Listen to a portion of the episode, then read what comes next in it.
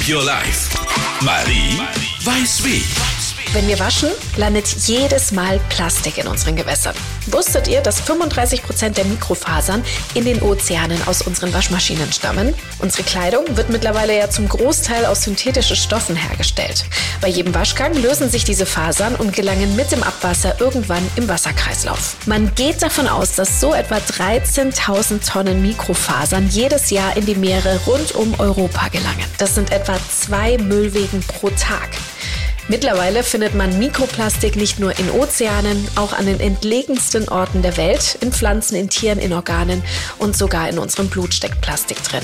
Die Folgen für unsere Gesundheit noch unberechenbar. Aber man kann etwas dagegen tun. Zum einen Produkte mit Mikroplastik vermeiden, insbesondere in Kosmetik und Körperpflegeprodukten. Dazu kann man Apps wie Toxfox nutzen. Die zeigen nämlich an, ob Mikroplastik enthalten ist. Und beim Abwaschen kann man mit Filtern verhindern, dass ein Großteil der Mikrofasern in das Abwasser Wasser gelangen. Oder man nutzt spezielle Wäschebeutel, die kleinste Partikel auffangen. Ihr werdet erstaunt sein, wie viel sich da bei den Waschgängen sammelt.